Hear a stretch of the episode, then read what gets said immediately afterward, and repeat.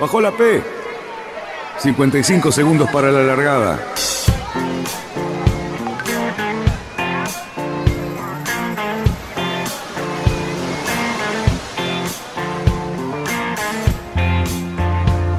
Así comienza Radionautas.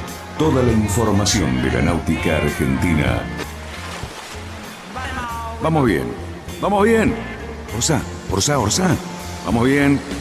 Orsá, Orsá, Orsá. 5, 4, 3, 2, 1. Largamos. Buenas noches, bienvenidos a un nuevo programa de Radionautas aquí en esta pantalla que se va a ir colmando de gente, por suerte.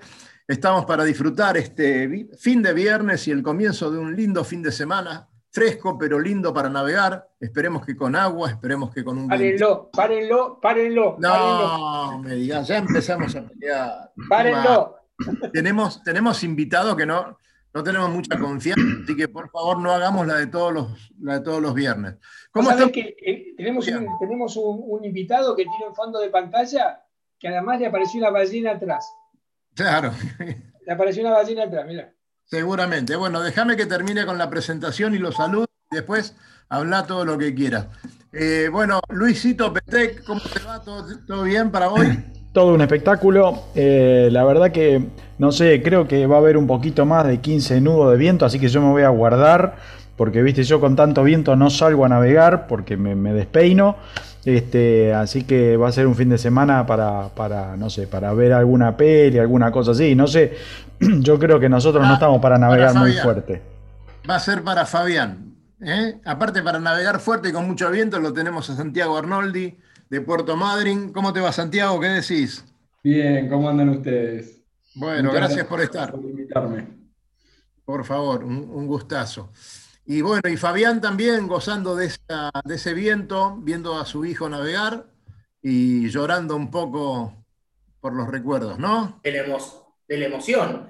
No, el domingo tenemos, el domingo tenemos carrera de Conte 24, así que me voy a prender ahí con el, con el demonio.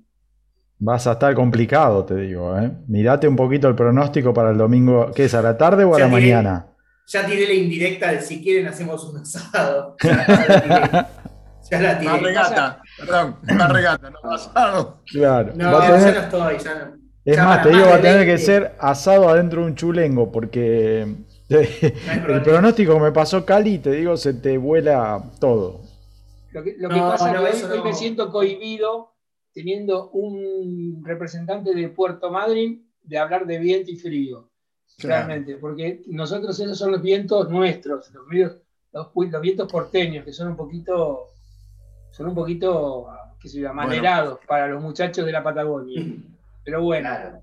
para nosotros va a haber viento, les aviso. Nosotros eh, habíamos planeado decir esto, Cali, para que Santiago y Walter, que está por entrar, y también Fernando, se sientan para decir, no, pero es ahí con 15 nuditos, jugan, qué sé yo. Yo te ¿Eh? estaba por invitar, Fabián. Si querés venir, acá tenemos un Conte 24. Mañana Ya los vi. tenemos 25 nudos, si querés. Ya los vi, no me hace falta, está muy bien acá. La verdad está por llegar el verano, está demasiado bien. Pero cuando quieran voy feliz. Me será bienvenido. Es más, cuando Santiago. está el, el campeonato de las ballenas, creo que van todos los Optimis, ahí me tienen seguro, así que salimos a dar una vuelta. Genial, genial. Santiago, yo siempre cuento una historia que me toca llegar a, un- a uno de los barcos de allí eh, para correr una regata con Walter y me, me toca llegar primero al barco. Entonces lo, lo primero que hago es desatar el timón. El barco estaba, por supuesto, en, en el agua. Cuando desato el timón, el cabo quedó con la misma forma que tenía, cuadrado. Eh, este, del frío y de la sal que tenía encima. Pobrecito, qué cosa.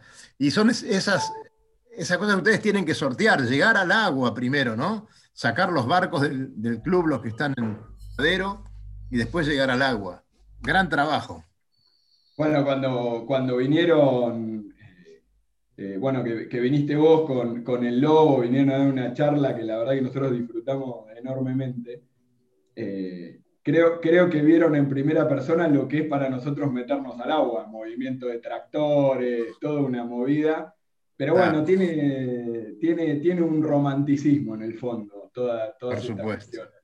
Ayer nos metimos a, poner el motor de un, estuvimos cambiando un fuera de borda de un, eh, de un Del Plata 21 que, hay acá, eh, y los primeros 10 minutos estuvimos espantando gaviotines y sacando toda la, el lío los regalos arriba del barco. Claro, claro. Y bueno, hola Gabriel, ¿cómo le va? ¿Cómo andan? Buenas noches, ¿todo en orden? Bueno, todo bien, todo bien. ¿Cómo, anda, Fabi? Bien, ¿vos? Todo bien, tanto tiempo. Me parece muy bien. El único que tiene pinta de, periodista, ¿viste? De, locutor. Es usted, Gabriel. Yo, no, estoy, muy, estoy muy lejos de eso. Estoy muy lejos de eso. Bueno, muchachos, vamos a ver de qué, qué, vamos a hablar hoy, así lo ponemos en tema Santiago y cuando vienen los muchachos la continuamos. Ustedes van a hablar de aparejo, la otra vez estuvieron hablando de lo que está abajo del aparejo, ¿no? ¿Cómo es eso? Sí, bueno, el otro día hablamos de lo que de los quillotes, un poquito de los timones, lo que en realidad es la parte del barco que va abajo. Ahora podemos hablar hoy de la parte que va arriba, que son los mástiles y sus velas. Desde ya, que bueno, es lo que la gente ve, pero hay tanto para hablar de eso que hemos determinado y hemos decidido hacer una charlita muy tranquila y muy sucinta sobre los aparejos que probablemente hoy más se vean. Bueno, yendo para atrás, por ejemplo, un aparejo que inclusive en algunos casos hay barcos actuales, es el de la goleta. La goleta, yo no digo esto porque probablemente hay gente que nos escucha y que no lo sabe. La goleta es aquel barco que tiene un palo mayor hacia popa más alto que el palo de adelante que se llama trinquete aunque también hay de los dos palos de la misma, del mismo tamaño. Acá hay una goleta que para mí es una de las goletas más bonitas y muy famosa, que no es ni más ni menos que la Blue Nose. La Blue Nose era una goleta canadiense que se dedicaba a la pesca del bacalao en los grandes bancos. Bueno, obviamente tiene el aparejo, digamos, con cangrejas y bueno, un montón de velas, dos velas en la proa, como vemos el yang, la trinquetilla y el foque, y bueno, y vemos que el palo de proa es más chiquitito que el palo un poco más bajo que el palo de atrás, que es el palo mayor. Y el, los tamaños de las velas son considerablemente más grandes la de popa que la que está en la proa. Ese es el aparejo, digamos, yendo para atrás, el que todavía con ciertas modificaciones existen barcos. Después vienen barcos de dos palos es producto de que la gente necesitaba repartir el trapo en distintas velas más chicas y bueno, y nace el queche, que es el barco con aparejo que estaba destinado, bajo de bajo tonelaje, destinado a las grandes distancias. El palo, el palo del queche es, es distribuir todo lo que significa las velas necesarias en dos palos que probablemente con la caída de alguno seguía funcionando el barco. Entonces tenemos un mayor, un mesana, que es el palo que va más atrás, pero que tiene la particularidad de que la mesana está en la proa del eje del timón. Eso es muy distinto al otro modelo que viene, que también tiene dos palos, que estos son aparejos que se pueden ver en la actualidad, que es un aparejo que nace más bien de las mediciones que son las yolas, donde el palo, el palo mesana, se encuentra a popa del timón y por lo tanto es mucho más chico que el palo del queche, porque si no el barco se iría indiscutiblemente a la orza.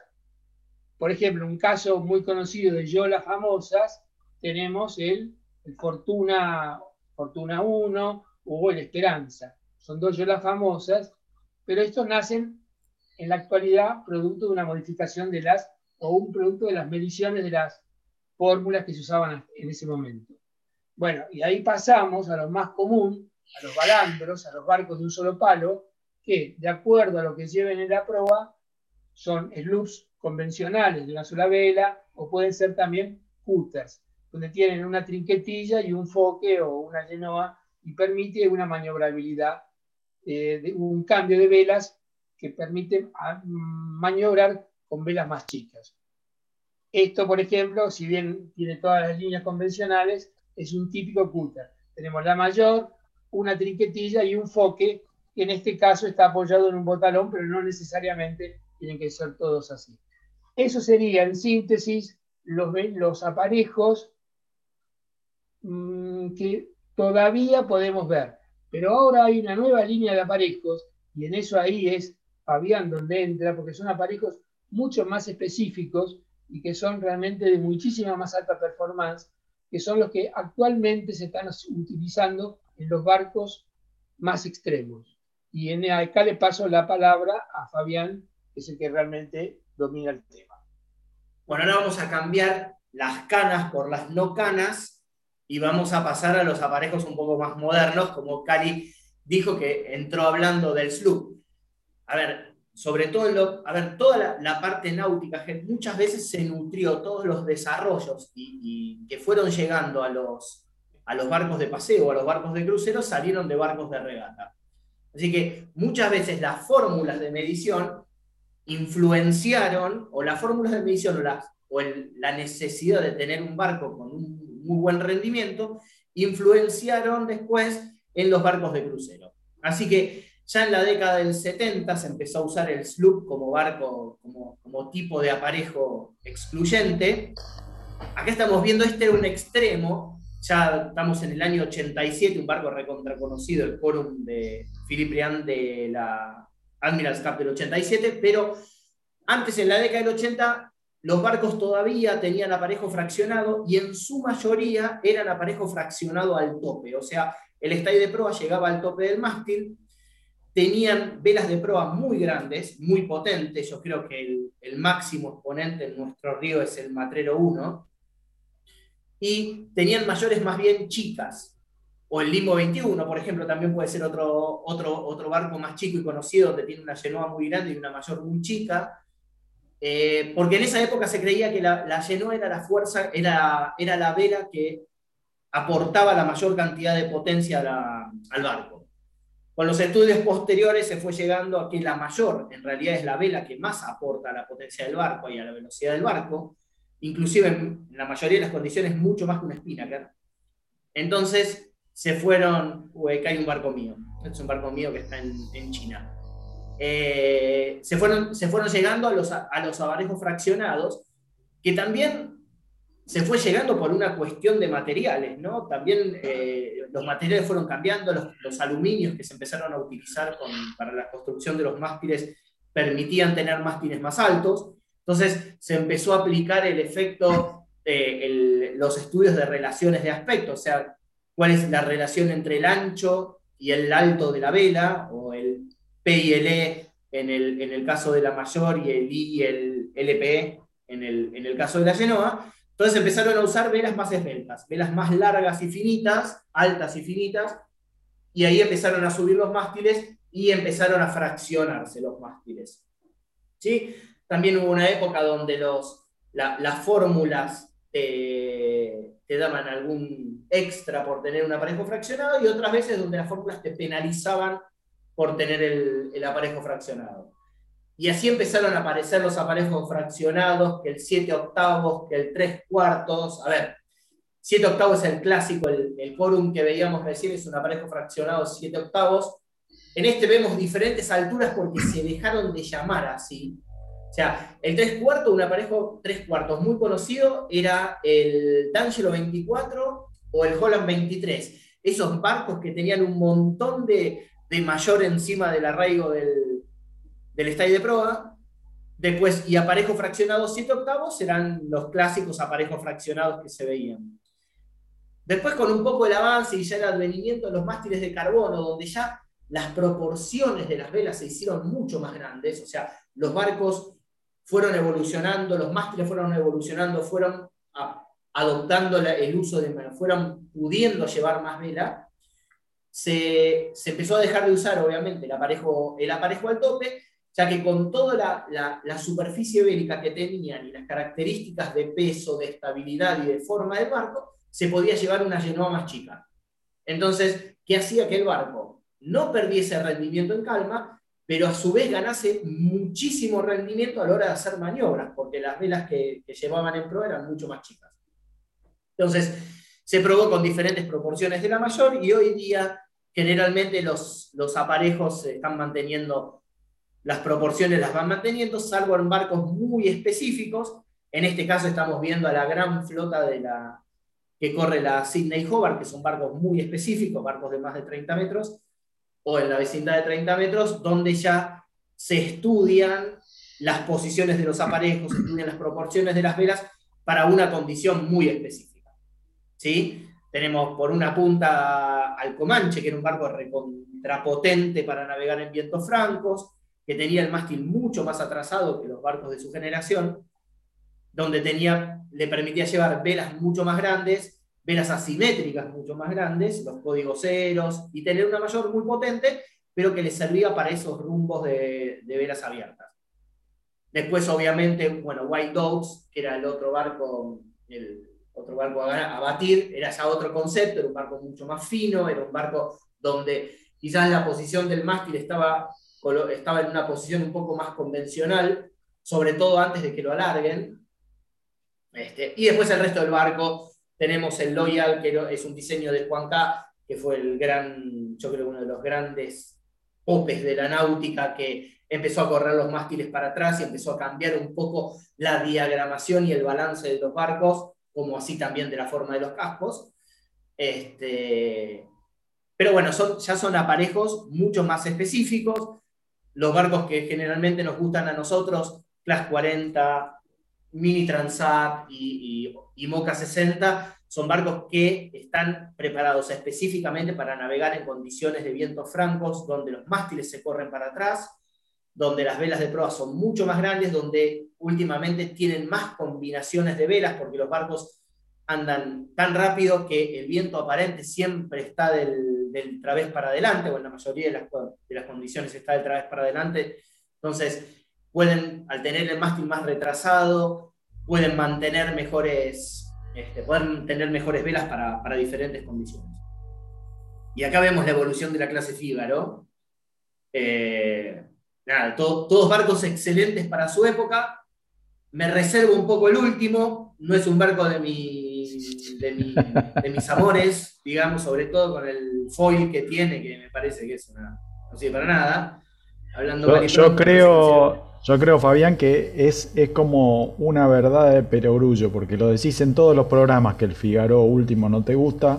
Así que me parece que o pongo una nota al pie derecho eh, o, no sé, saquémoslo, saquémoslo, no, que no figure más en la náutica internacional sabéis que el barco está muy bueno, pero el foil, yo he hablado con gente de Benetton y te dicen que en la única condición que mejora el foil es un poquito en algún viento así medio franco.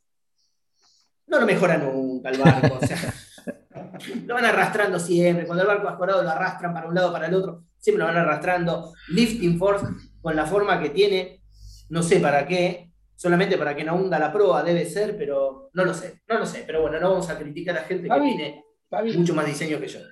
Fabi, una pregunta que te hago. Probablemente volvamos un cachito a la, clase, a la charla de la semana pasada. Eh, yo estuve viendo el otro día un montón de diagramas de funcionamiento de quillotes con bulbo eh, y los quillotes que no tienen el bulbo hacia la proa, o sea, no tienen un pedazo de proa, sale un flujo mucho más sucio que el que, digamos, que como los que tienen los Figaro estos, que arranca el, bulbo desde el quillote para popa, digamos. Si no tienen un mm. pedacito de bulbo hacia la proa, el flujo era, por ejemplo, este, el Hugo Boss, vos ves que tiene un montón de, de bulbo hacia la proa del quillote. Sí. Estos eran muchísimo, eh, por lo menos en los diagramas que yo vi, mucho más eficientes que lo que tenían el bulbo exclusivamente para atrás. ¿Sigue siendo así? Eso, No, eso es así, eso es así y es un poco lo que hablábamos la otra vez, que los quillotes que van para... Bueno, también hay que ver el, quillote que va para atrás porque el bulbo tiene una, una proporción muy grande del peso total del barco. Entonces hay que ver cómo fueron que cómo balancearon ese peso también, porque vos tratás de poner el perfil alar en el mejor lugar, en el, lugar para tener un balance entre el plano lateral, llamémoslo entero, quilla de timón y el pedacito de barco que algo aporta, y el plano bélico, pero después tenés el bulbo. Entonces hay barcos donde, eh, donde van tan adelante, los, los guillotes hay que los, los, ponen muy adelante por cuestiones del diseñador, pero después el bulbo no puede quedar tan adelante. Y después tenés, y tenés otro lado donde yo creo que el mejor exponente fue el Martela OF, bueno, de, de Germán, que terminó cayéndose la quilla, que directamente tenía el bulbo para adelante. Estaba, el bulbo, el Martela estaba o Uruguay natural, el bulbo original estaba delante de la pala. Bueno, es un ejemplo un poquito eh, raro porque lo encontramos dado vueltas. Sí, pero bueno, no fue un problema, fue un problema de bulones, alguna cosa rara. Pero digamos como que el, eh, sí, el, flujo se mejora muchísimo con el bulbo puesto en el medio o un pedazo de bulbo adelante, eh, eso seguro, y mayormente se mejora por el tema de que funciona como end plate, eh, que era lo que les contaba el otro día, que se ve muchas veces en las alitas esas que tienen los aviones hacia arriba, en la punta del ala, bueno, el bulbo termina funcionando de esa manera también. Eh, es, lo que, es lo que aporta, aparte de aportar superficie mojada, aportar rozamiento, aportar resistencia al avance y aportar un centro de gravedad más bajo, obviamente, pero también aporta un poquitito de eso. Me están este, llegando algunas preguntas, pero quiero saludarlo a Fernando Terraza, que justo que estaba en el tema entró. Y, Fernando, ¿cómo estás? Presidente Hola, Daniel. Sur, ¿cómo te va? Muy bien, Daniel. Un gusto este, haber recibido tu invitación. Aquí estamos con Santiago Arnoldi, que también es integrante de la comisión directiva del club. Y la verdad que escuchando a esta gente que sabe tanto de, de, vela y de botes, eh, me, interesa muchísimo la charla, muy interesante todo. Gracias no te creas. Googlean mucho estos chicos, ¿viste? No lo Mirá, Fernando, que Fabián dice que va a venir a la Copa de Ballenas, así que le vamos reservando un lugar, ¿eh? Por supuesto. Por supuesto, están todos invitados. Voy como papá fanático de Optimus. Lo, lo, pongo yo, Fabián. Vale. Voy como papá fanático de Optimus. Ah, mira, muy bien. Bueno, sí, tenemos, la verdad que la, categoría Optimus en la, en la Copa Ballenas es, es una de las estrellitas que tenemos y, y cada vez somos más. La Copa Ballena, como ustedes quizás saben, es un evento que venimos desarrollando aquí en Puerto Madryn de hace ya 15 años, en forma ininterrumpida, salvo el año pasado que por cuestiones de, de la pandemia no lo pudimos desarrollar, eh, pero este, cada año va creciendo más, va tomando más trascendencia como evento náutico, deportivo, y, y además fue ya, es, catalogado hoy dentro del, rubro del quinto evento de vela más importante del país. Así que es un trabajo que hacemos en equipo desde el club muy, muy intenso y ya estamos trabajando en la próxima y en otros eventos que voy a contar cuando ustedes me lo permitan. Y mira, yo, yo te puedo hacer una pregunta, teniendo en cuenta, digamos, que ustedes tienen un lugar digamos, geográficamente privilegiado, pero también, como decíamos antes, muy exigente desde el punto de vista climático, sobre todo para nosotros, los portenitos, que somos medios blanditos para eso. Pero bueno, eh, ¿desde cuánto está el Atlántico Sur? ¿Cuánto tiempo hace que está el club? El club, el club nació en el año 1955 a partir de un grupo de amigos que mm, decidieron eh, poder em, iniciar, aprovechar más a fondo las bondades de nuestro Golfo, eh, con Antonio Torrejón, recientemente fallecido, como socio fundador, eh, entre otros, y, ha tenido, digamos, ha sido el representante de las actividades náuticas en, en la Patagonia desde ese entonces. inició como actividad náutica y actividades subacuáticas, que en ese momento era el pleno auge de las actividades subacuáticas aquí en, el Golfo. Este, y bueno, ha sido así durante años y ahí estamos trabajando mucho siempre, tratando de que las sociedades eh, no le den la espalda al mar, es nuestro concepto básico de, funcionamiento. eh, y hemos retomado no hace mucho también nuevamente las actividades subacuáticas, que era uno de los, de los hitos de fundacionales del club que eh, se había transportado a una cuestión más comercial que deportiva. Y bueno, decidimos retomarlo y en ese camino estamos, porque así como tenemos bondades como Golfo, que bien usted lo dijo, somos privilegiados en tener esto, también tenemos un, bajo fondo de mar maravilloso eh, y bueno, somos capital nacional de buceo, así que eh, estamos recuperando esa, esa entidad y trabajando también mucho en ese sentido. Bien. Eh, a Walter, perdón, Luisito, después a lo mejor le tenés que dar una mano a Walter que no está pudiendo entrar, pregunta si es por Skype. Ahí ya le estoy mandando, eh, ya tiene la idea, así que vamos a ver si está Walter. Este, los chicos eh, que vienen, que han ido a, Madrid y eh, cada vez que cuentan sus historias, siempre las solventan con buenísimas fotos de la zona. Tenemos en el Club Arrancas un chico que fue uno de los que de los que quedó sobre una ballena con su, embarcación y un profe eh, que está con un grupito y también ballena en el medio. Este, ¿qué, ¿Qué parte tan importante son las ballenas para la vida de Madrid y para los que navegan?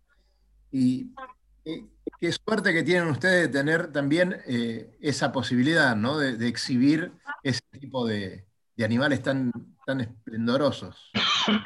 Eh, bueno, sí, la verdad que otro de los privilegios que tenemos aquí en nuestro Golfo, que es el, arribo de ballenas, las ballenas nos visitan eh, desde abril, mayo, depende del año, y se van en diciembre. Tenemos prácticamente este, siete, ocho meses al año aquí que nos visitan en todo el Golfo.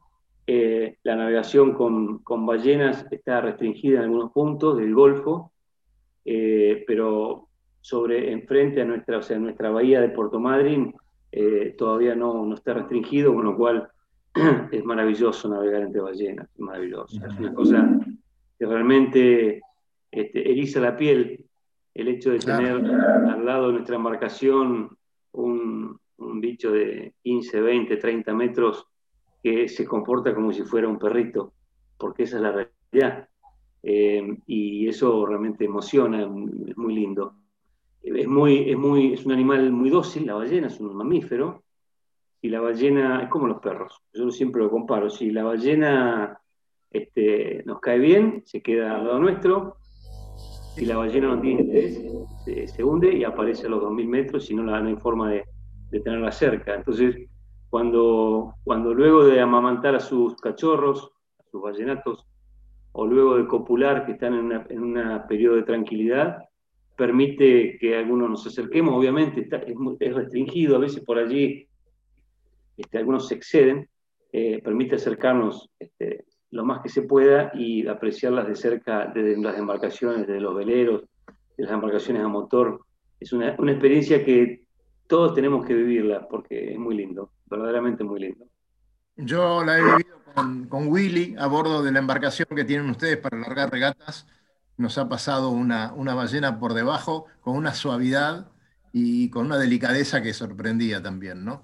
Pero le quería preguntar a, Santiago, cuando estás ahí con, tus alumnos, con los chicos, y, bueno, y aparecen las ballenas, y también cuando aparecen esos vientos de arriba de 25, 30 nudos, ¿no?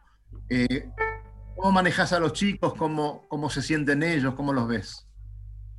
Eh, mirá, lo de las ballenas, yo recién, mientras Fernando decía, eh, pensaba ¿no? que cada vez que, nos toca armar el, aviso de regata de la Copa de Ballena, debemos ser de, los pocos en el mundo que ponen las ballenas como obstáculo a sortear ¿no? Eh, dentro de, la regata.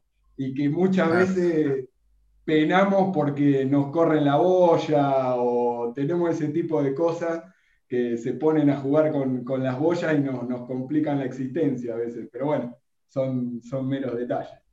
Eh, en cuanto a los chicos, la realidad es que nosotros un poco les, vamos, nosotros tenemos escuela desde los cuatro años, eh, así que eh, ya desde, chiquititos empiezan a aprender un poco todo esto de eh, cómo manejarse, no solo con las ballenas, nosotros tenemos muchos delfines, lobos marinos, eh, tenemos otro tipo de, fauna, y, lo que hacemos es que, aprender a convivir, que, aprendan sobre todo a respetarlos, porque las ballenas son, son muy dóciles, por así decirlo, pero no dejan de ser realmente un peligro para la navegación sobre todo para la navegación deportiva, porque por ahí se dieron vuelta, levantaron una aleta y, te imaginás, un Optimi vuela por los aires.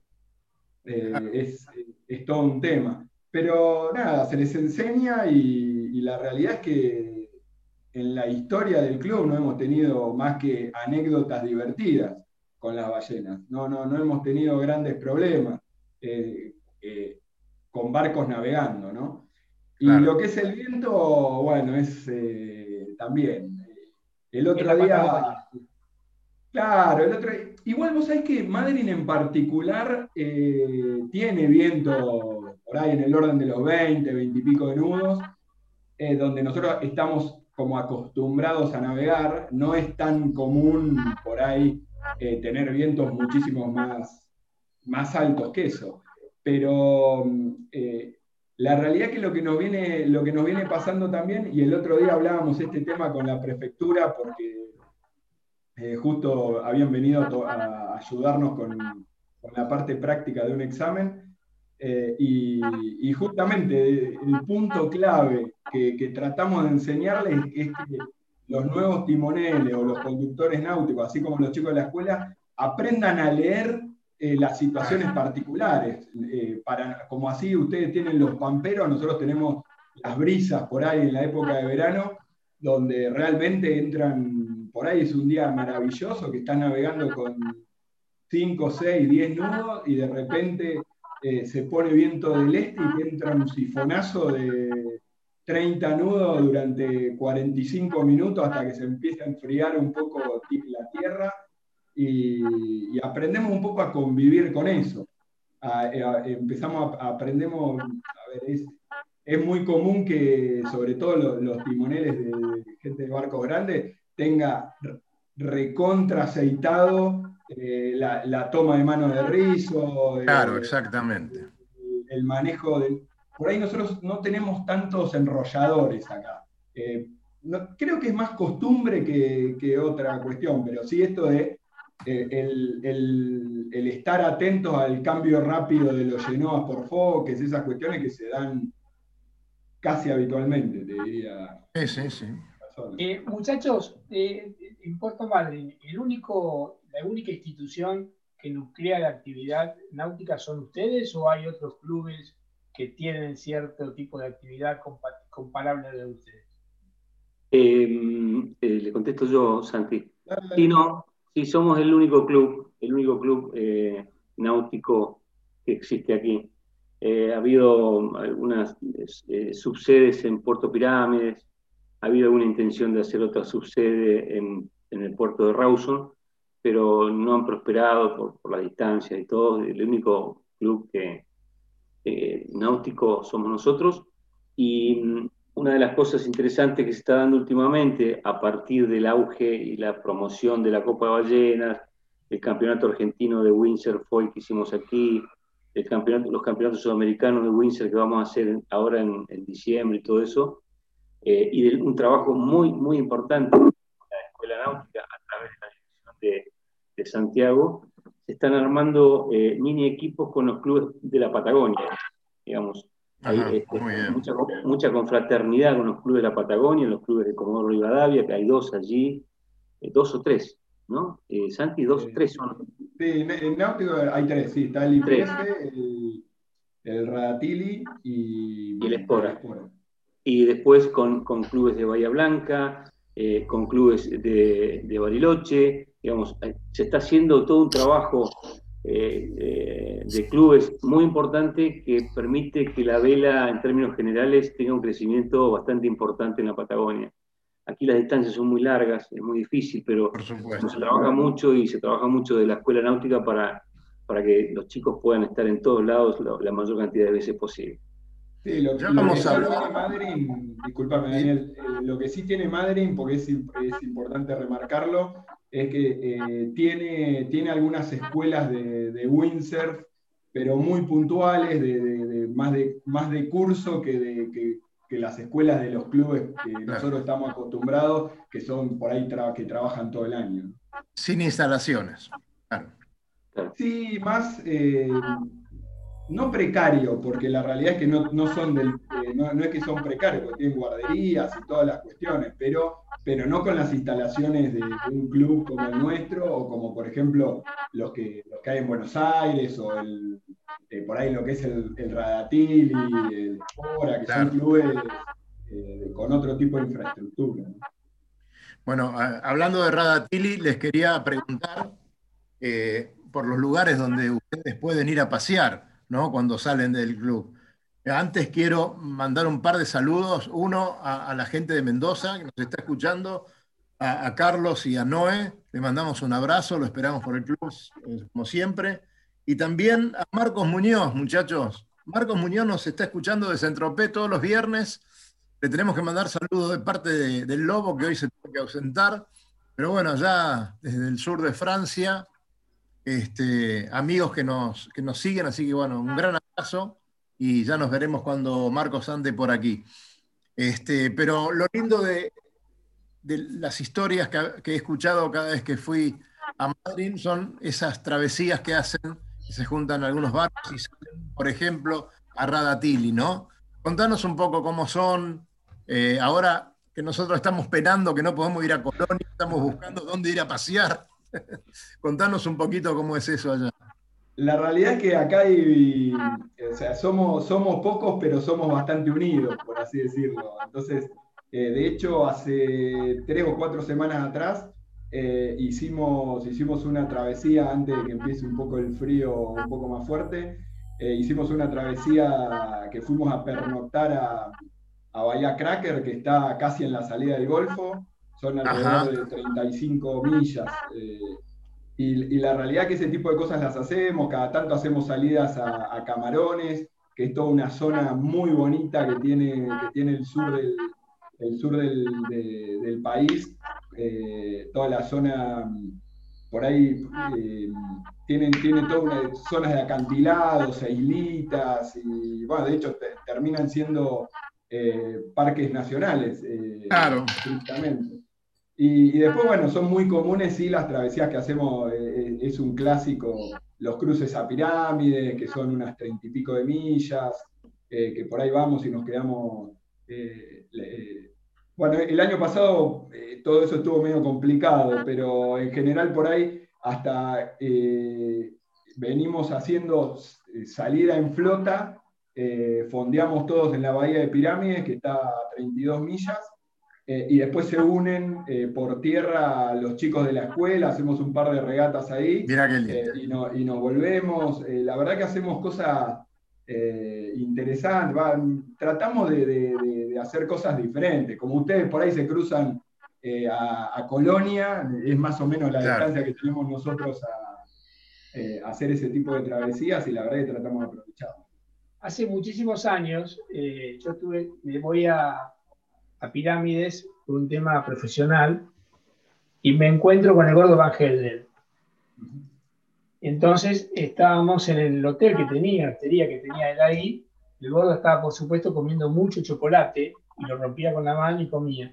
Y yo, era una tarde lluviosa, espantosa, y por la ventana, de repente en la bahía de pirámides, empezó una ballena a moverse, a levantar sus aletas, hundirse, salir del agua.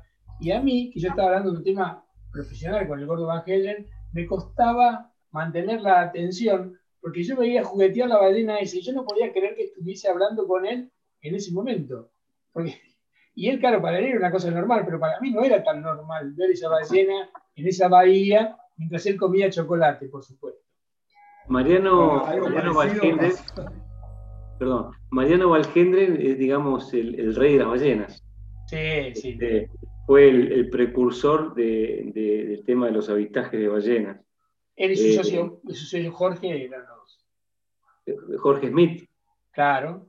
Claro, bueno, sí, todavía está. La verdad que em, la, la, posibilidad de hacer avistajes de ballenas en Puerto Pirámides es muy, muy interesante y fue, ellos son los precursores, sí, realmente están dadas las, condiciones para, para que haya unos avistajes maravillosos, porque la ballena en realidad ingresa, ingresa en mayo, en otras épocas, eh, un mes antes, en abril, pero bueno, normalmente en mayo, ingresa por la boca del Golfo, circunda lo primero que tiene, que es Puerto Madryn, se establecen aquí un, un mes y después se radican prácticamente en lo que es la bahía de Puerto Pirámide. Nosotros tenemos acá prácticamente hasta septiembre, están aquí enfrente. Cuando digo enfrente, digo literalmente enfrente porque están ni bien en, la, marea más baja que le permite su, volumen. Eh, y después van a pirámides y allí donde se hacen los avistajes a partir del primero de junio de cada año, eh, grandes embarcaciones de los balleneros, que son cinco, cinco eh, empresas que se dedican a eso y, bueno, hacen avistaje. La, nosotros en ese periodo de tiempo, desde el 1 de junio al 30 de diciembre, no podemos navegar hacia Pirámide desde Puerto Madre. Nosotros estamos limitados el Golfo por una cuestión de cuidado justamente de las ballenas. Eh, sí podemos navegar desde Puerto Madryn hacia el mar abierto, digamos, eh, contrario a lo que es Pirámide. Eh, pero bueno, es, un tema también eh, de larga discusión desde el club, porque nosotros consideramos de que no hay nada más sano que la vela, los veleros, en el cuidado del medio ambiente, por lo tanto no deberían tener restricciones los veleros para navegar en la época de ballenas en cualquier lugar del Golfo. Y este, bueno, el club fue hace unos años, eh, nos planteamos esta posibilidad y bueno, se ha trabajado, es difícil, es muy difícil porque hay que cambiar una ley provincial, pero bueno, mientras nos dejen navegar en la otra parte del Golfo, por ahora nos mantenemos tranquilos, porque la verdad que es un tema, es un tema de larga data, de larga discusión, ¿verdad? Imagino Bueno, es que el tema de las autoridades. Luisito, ¿ustedes también escuchan este ruidito de fondo? Sí, sí, tenemos algo de, de interferencias hace un ratito, pero no, no, sabría decirte de dónde viene. Bueno, querías decirle con esto de las autoridades que muchas veces no, comprenden este, y, se, digamos, se ciñen únicamente a, sus anotaciones y, a, y, al protocolo que tienen que seguir. Eh, pasó algo bastante curioso con, con Quilmes, con el Club Náutico Quilmes, lo quería resaltar, porque alguna gente del club algunos dirigentes que han trabajado muchísimo, tanto ellos, los actuales como los anteriores, para que el municipio o la provincia le reconozcan su, espacio, ¿no? un espacio tan bien utilizado como es el del Club Náutico Quilmes. Estaban festejando, tal vez para mi modo de ver, erróneamente, que le habían dado, este, digamos, una, un permiso por 10 años eh, para, estar en ese lugar. Un permiso por 10 años para un club no es absolutamente nada. Son dos comisiones directivas, es un proyecto que, cuando se termina de hacer hay que derrumbarlo. Entonces yo no puedo entender cómo eh, las autoridades de, Quilmes, de la provincia o de donde sea, este, no, pueden tener la visión un poquito más amplia y pensar que si ese club, con tantas actividades que tienen para toda la gente, grandes, chicos, mujeres, varones, lo que sea, eh, no está ahí, seguramente va a haber algo peor ahí, no mejor, peor, y mucho peor también se podría decir. Entonces, si, si hacen tanto, tanta laraca y, se sacan fotos para decir que dieron 10 años a una institución como el Club Náutico Quilmes, con todo lo que le ha dado a esa, a esa localidad, eh, lo lamento mucho, pero van por mal camino. Entonces, este, bueno, eh, no quería hoy no, no, mencionar esto, pero también tenemos el tema de Casel, que nuestra amiga eh, María Inés Escala nos mandó algunas novedades. Este, mm, vamos a tener la posibilidad de seguir de cerca lo que puede llegar a ser el próximo Salón Náutico Argentino, justamente un, sitio web que es salonnauticoargentino.com.ar. Eh, y próximamente vamos a, tener aquí a César, César Sassali, que es el actual presidente de CASEL, y bueno, vamos a hablar con él y vamos a, ver qué es lo que está pasando en el ambiente de, la industria naval y, si realmente podemos llegar a tener nuevamente y muy pronto el salón náutico abierto para todos. Así que bueno, este, continuamos con esto. Lamento mucho lo de esta gente eh, de Quilmes. Espero que, revean un poco este tema y más inteligentes. Daniel, el otro día, ¿te acordás? Perdona, ¿te acordás a mí que te conté que fui a correr una regata que íbamos a virar la toma de, ahí que está enfrente, o una boya que está enfrente del club? Lo que no es el club es un basural. Sin duda. Lo que no es el club es un basural, es un espanto. Y estamos hablando de un club que acaba de cumplir 100 años. No, por eso mismo no, no es que, che, lo fundaron hace 10 años y le dan 10 años más. No, no, señores. Es un club que cumplió 100 años este año este, la verdad que tendrían que darle, no sé, 100 años más. Mirá, eh, yo les quiero decir una cosa, por supuesto que 10 años, yo me estoy peleando por los 15 años de los clubes de acá de la Ribera Nuestra, que es una película desde ya que el tiempo determinado es muy bajo. Pero es una situación, la de Quilmes, muy distinta a la que tenemos acá en San Isidro. O sea, acá en San Isidro la municipalidad nos, quiere dar 10, 15 años como máximo y después rever toda la situación es muy distinto el conflicto y las figuras. En el Quilmes hay un antecedente legal de una gente que tiene eh, o ejerce o quiere ejercer unos derechos sobre esas tierras. Por lo tanto, el paréntesis de esto de 10 años frena un montón de, de, actividades legales que tenían, que tienen otros conflictos que nosotros no arrastramos. Por eso era un poco la alegría, por ahora momentánea, de que todo el conflicto estaba eh, medio frenado. Desde ya que 10 años en los términos institucionales no existen, no sirven para nada, como no nos sirve tampoco nosotros los 15 años que nos quieren dar acá en San Isidro. También es otra ridiculez. Pero nosotros acá no tenemos una disputa legal con otras personas, que no, es el caso del Náutico Quilmes.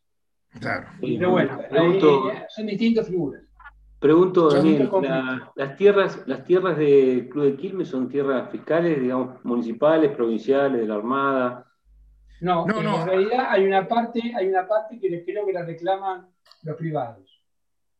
Es el, verdadero conflicto. Ah. Pensá que la gran, la gran mayoría de los clubes náuticos están, han sido hechos eh, al beril del río, pero además han ganado tierra.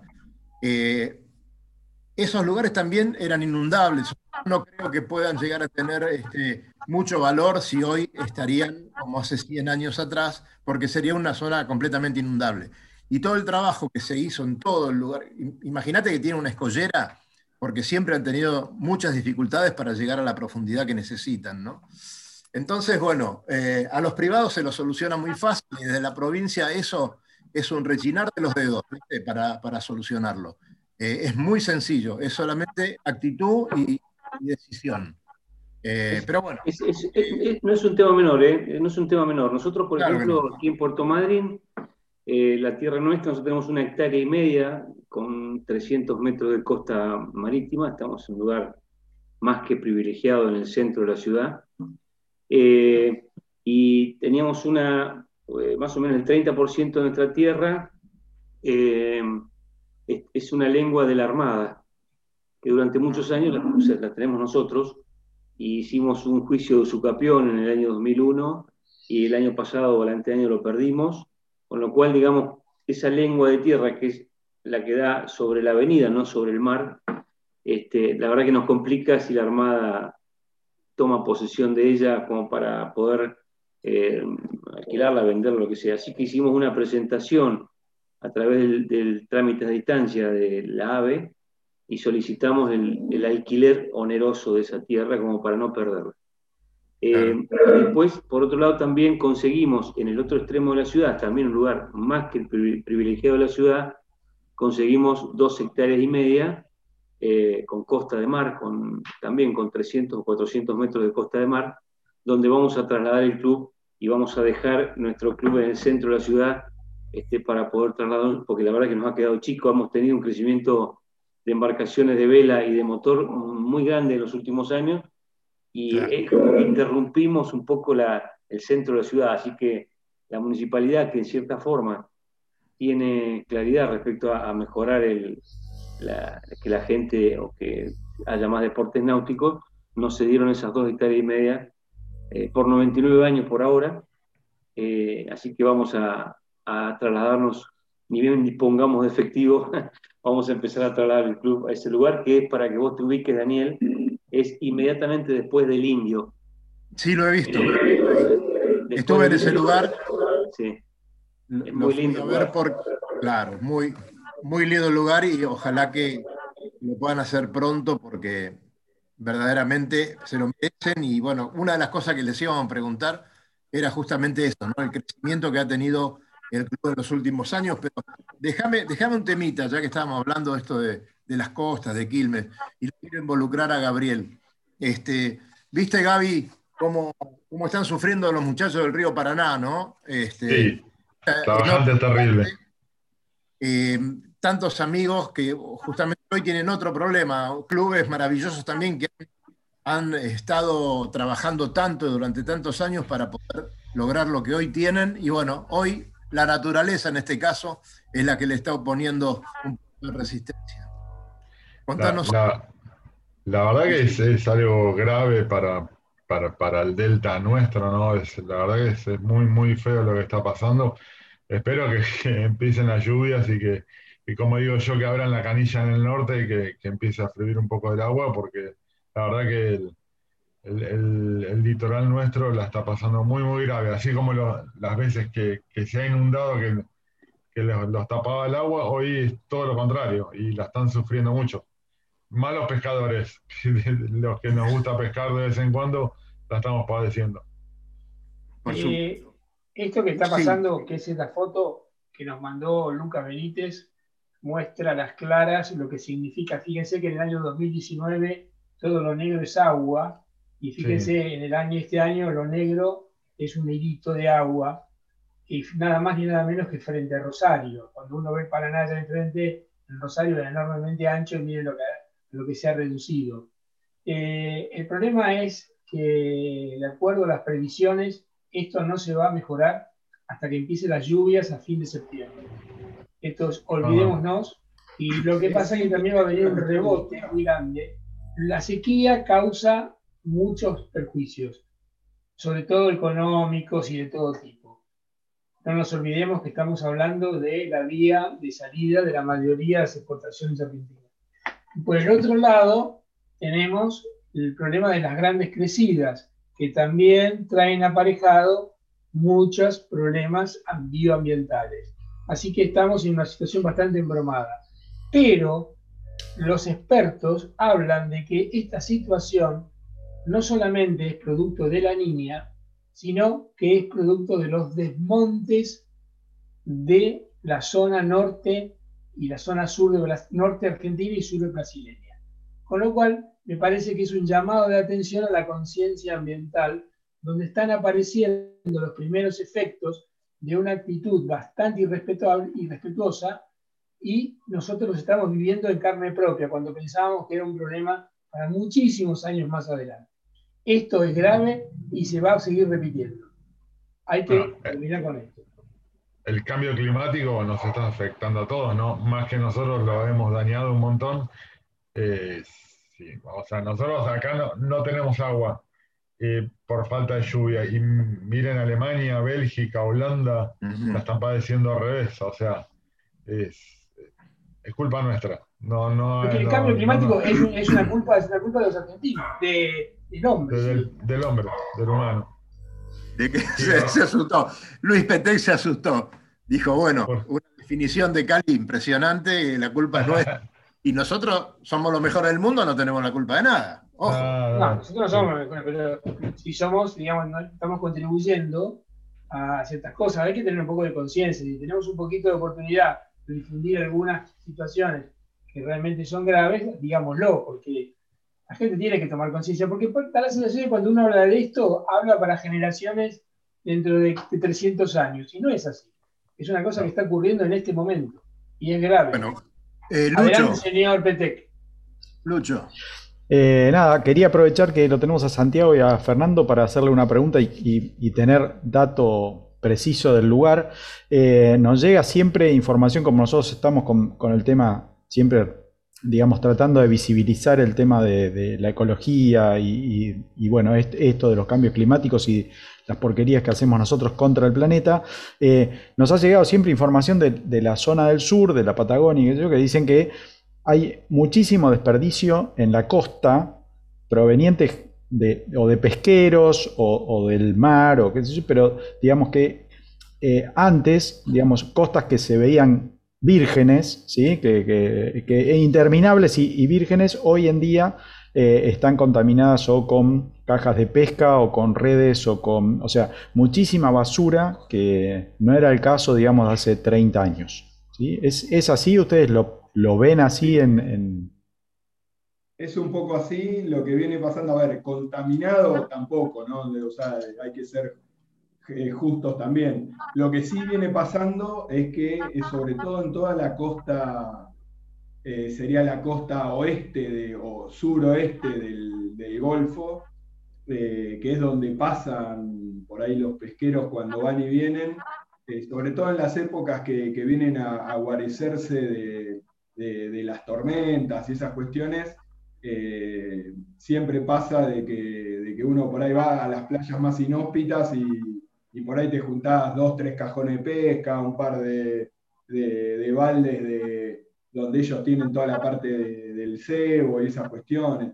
Sí, desgraciadamente pasa, eh, por suerte, eh, también, a ver, los madrinenses en general somos bastante tenemos bastante más conciencia ecológica que, la media, por así decirlo, eh, y, por lo menos nosotros lo hacemos desde la escuela y, se viene haciendo desde diferentes, qué sé yo, la gente que hace running, la gente que, hace mountain bike, de repente se organizan, decir, bueno, nos vamos pedaleando hasta Bahía Cracker, eh, nos tomamos cinco horas para limpiar la playa y y se va juntando. Esas cosas se vienen haciendo, hay campañas bastante seguido, por suerte.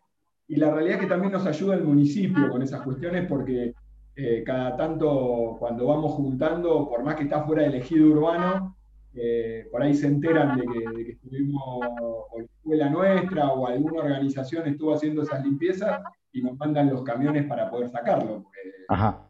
si lo juntás, pero si nadie lo saca, eh, es más de lo mismo. ¿no? como, pasan esas cosas.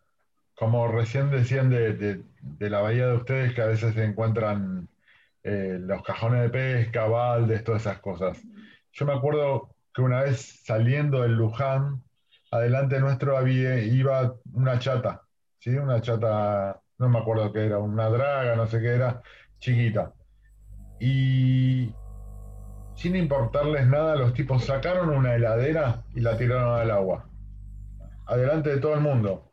Vos decís, flaco, imagínate, lo hacen en el delta, a, plena vista de todo el mundo, imagínense en el mar, ¿sí? Más toda la porquería que echamos nosotros, ¿no? Obviamente. Hay, una, hay una, conciencia ecológica que nace a partir de ya del jardín de infante aquí en, en, el Golfo, y nosotros copiamos mucho ese modelo desde el Club Náutico, eh, y enseñamos y los chicos tienen claramente el tema ecológico como una, ya adoptado a su, a su modo de vida. Eh, aquí, claro, hay un tema también, en base a lo que vos decías, Daniel, o Carlos, perdón, no, perdón, Luis, vos, que el Golfo, al, hacer una, al una, una entrada este, marítima, recoge mucha basura del mar argentino. Hay una playa que se llama Playa El Basural, que está, justo, enfrente nuestro, en la, otra, en la otra parte del Golfo, que esa playa recoge, como con todos los vientos del oeste, del este, perdón, eh, recoge eh, toda la basura o mucha basura que, hay en el mar argentino. Entra directamente sobre esa playa en forma, en forma diagonal. Eh, pero bueno, eso es algo, ahí realmente ahí se encuentra, yo hasta un bote he encontrado ahí alguna vez, porque es una playa que se llega se llega a través de campos privados o, caminando kilómetros y kilómetros por, por la playa. Eh, pero puedo decir, hay mucha conciencia ecológica, los chicos desde la escuela ya lo tienen, el municipio trabaja mucho con eso, y se aplican multas muy grandes a las empresas cuando, por ejemplo, como bien decía Santiago, se encuentran cajones en algunas playas inhóspitas, y porque eso sucede porque una de las, actividades de pesca que se llama eh, pesca de fresqueros son con cajones. Eh, acá tenemos dos tipos de pesca. La pesca del congelado a bordo, donde la red se recoge, se procesa el pescado y se congela automáticamente, y la, la pesca de embarcaciones menores, que son las de fresqueros, como los de amarillo de Mar de Plata, que son un poco más grandes, que no pescan en el Golfo. En el Golfo no se pesca absolutamente nada, sino afuera del Golfo. Eh, y a veces por allí, esas embarcaciones menores tienen los cajones sobre la, sobre la borda. Una marejada, un mar de fondo, una ola grande, tira los cajones al mar y no hay forma de recogerlos. No tienen ganas de recogerlos quizás, pero no hay forma. Y esos son los cajones que a veces se ven en la, en la playa. Bueno, esa, la municipalidad o el gobierno provincial, depende del área, que detecta eso, aplica multas muy importantes porque cada empresa tiene el nombre impreso en cada cajón. Entonces, de esa forma identifican cuál es la empresa que cometió la infracción. Es muy fácil darse cuenta quién es el, quién es el que lo tiró. Claro. Sí, sí. Bueno, además ustedes tienen un espacio en, eh, en la costa que es donde arriban esos esos barcos de pesca que son secuestrados por la prefectura o algunos que quedan abandonados y, están también ahí muy cerca, ¿no? Y eso es otro problema para ver qué se puede hacer con todo eso.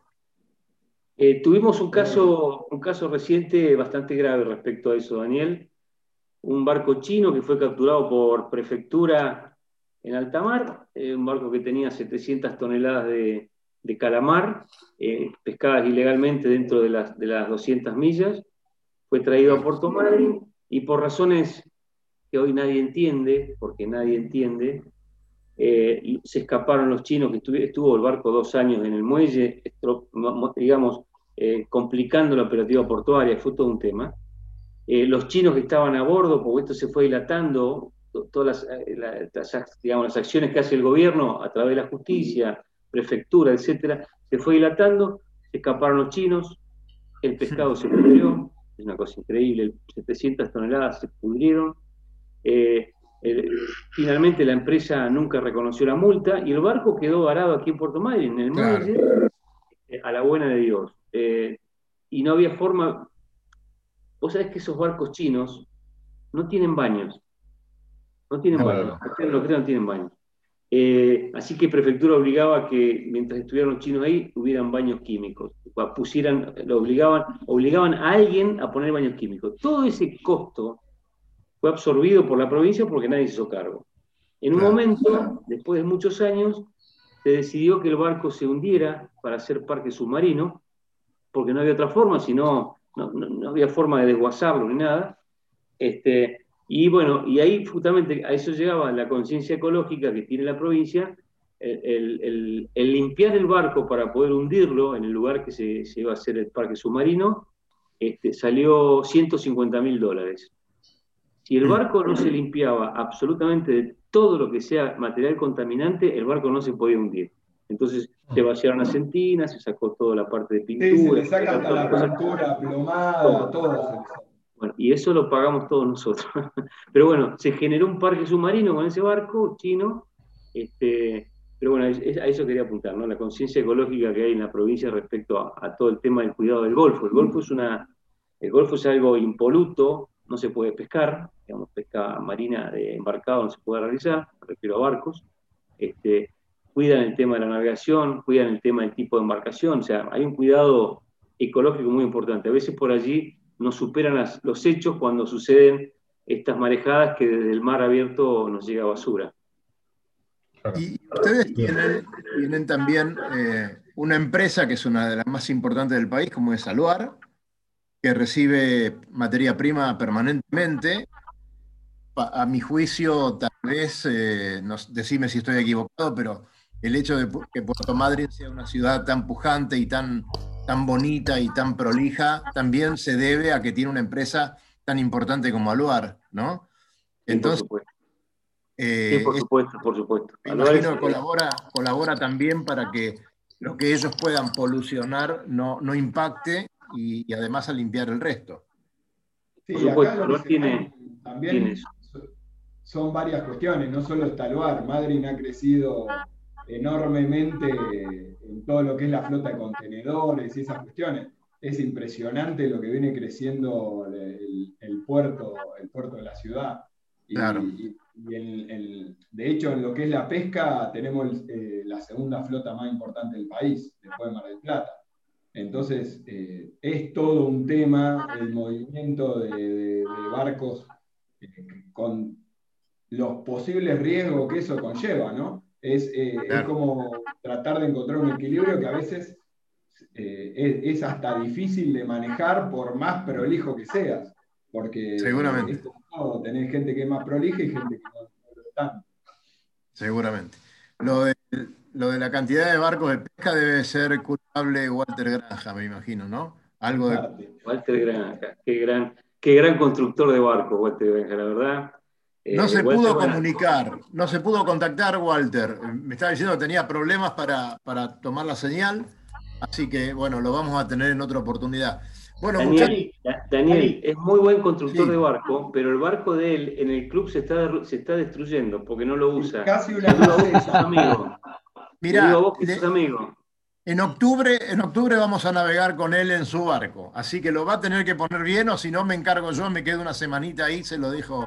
Me parece muy bien, me parece muy bien. En cualquier momento sí, usamos de florero en el club. Los últimos que corrió una regata en ese barco. ¿Yo, en serio? Fue un regatón ese, impresionante. Corrí con Marcelo Costa y con Walter. Este, un Walter, Walter, Granja es, una, es una persona realmente muy valiosa para, la actividad. Eh, no solamente fue presidente del club y trabajó mucho, sino que además en su actividad privada con la construcción de barcos, con un diseño muy, muy bueno que está haciendo, eh, le, va, le va yendo muy, muy bien y además con algunos proyectos de, esto, de esta ¿cómo llamarla? Esta, este, este muelle, este mm, dique seco que proyectó y que finalmente no se pudo hacer, pero que hubiera sido maravilloso para la ciudad, porque este dique seco, que nosotros, por la cuestión ecológica, es muy difícil que exista un dique seco en el Golfo, es muy difícil, por la contaminación, etcétera, el, impacto ambiental y todo eso. Eh, Walter ideó un, sistema de salida de grandes barcos del agua. Eh, había conseguido la posibilidad de tierras dentro del área portuaria y para reparar eh, barcos en tierra lejos de la costa. Maravilloso, un proyecto realmente maravilloso, que bueno, finalmente no se consiguió financiación para hacerlo, pero de haberlo llevado adelante hubiera sido muy importante para Madrid, porque ¿qué pasa? Madrid tiene los barcos que, los barcos de pesca se, se mandan a Buenos Aires, a Bahía Blanca o a Mar del Plata a reparar, eh, con lo cual significa para la empresa un, costo muy oneroso. Entonces, tener esa posibilidad aquí en Puerto Madryn hubiera sido realmente muy, muy bueno. Pero, quién sabe, por ahí en algún momento se, va a llegar a cabo. Bueno, eh, señores, yo, quisiera. Nos hemos extendido. Cali, perdón. Eh, no, que yo hoy vi un posteo de un mini Transat que está a punto de salir del cascarón. Ajá. no sé si ustedes han tenido por con cabos verdes. No tengo la medida, pero ¿eh? Ya casi, ¿no? Mostralo, Fabián Ponte. No lo tengo acá, no tengo nada acá, a ver. El modelo tenías recién ahí. Ah, el modelo sí, tengo. Ah, no, pero es el llavero. Este. Ah, bueno, bueno. Yo quiero uno, Fabi, ¿eh? Uno quiero uno de esos, ¿eh? Yo te lo imprimo, se los imprimo, no tengo drama. Imprime, por favor, por favor, te lo pido. Y este es el llave. Señores, para, vamos a hacer esto. Nos quedamos 10 minutos después. Ahora vamos al corte porque eh, nos hemos pasado 8 minutos por culpa de Puerto Madryn. Por la verdad estaba todo muy interesante. Fernando y Santiago, muchas gracias y muy pronto nos vamos a volver a encontrar. Muchas gracias a ustedes. Muchas gracias. Muchas gracias. hacer conocer nuestra navegación. Es verdad. Daniel, muchas gracias. Eh, siempre te tenemos muy presente.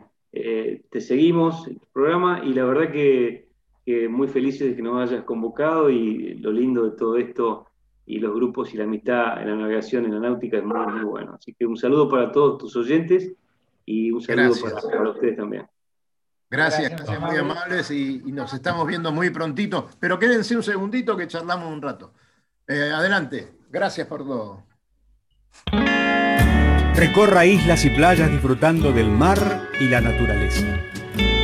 Sumérjase en aguas cristalinas y vea con sus propios ojos la danza de los delfines. La danza de los delfines. Tiempo libre, caminatas, noches mágicas y mucha diversión. Con el aval y la experiencia de Lobo Janelli, la persona que más sabe de charter náuticos. La empresa que le propone navegar por todo el mundo en las mejores embarcaciones y con todo resuelto. Por mail a loboyanelli.com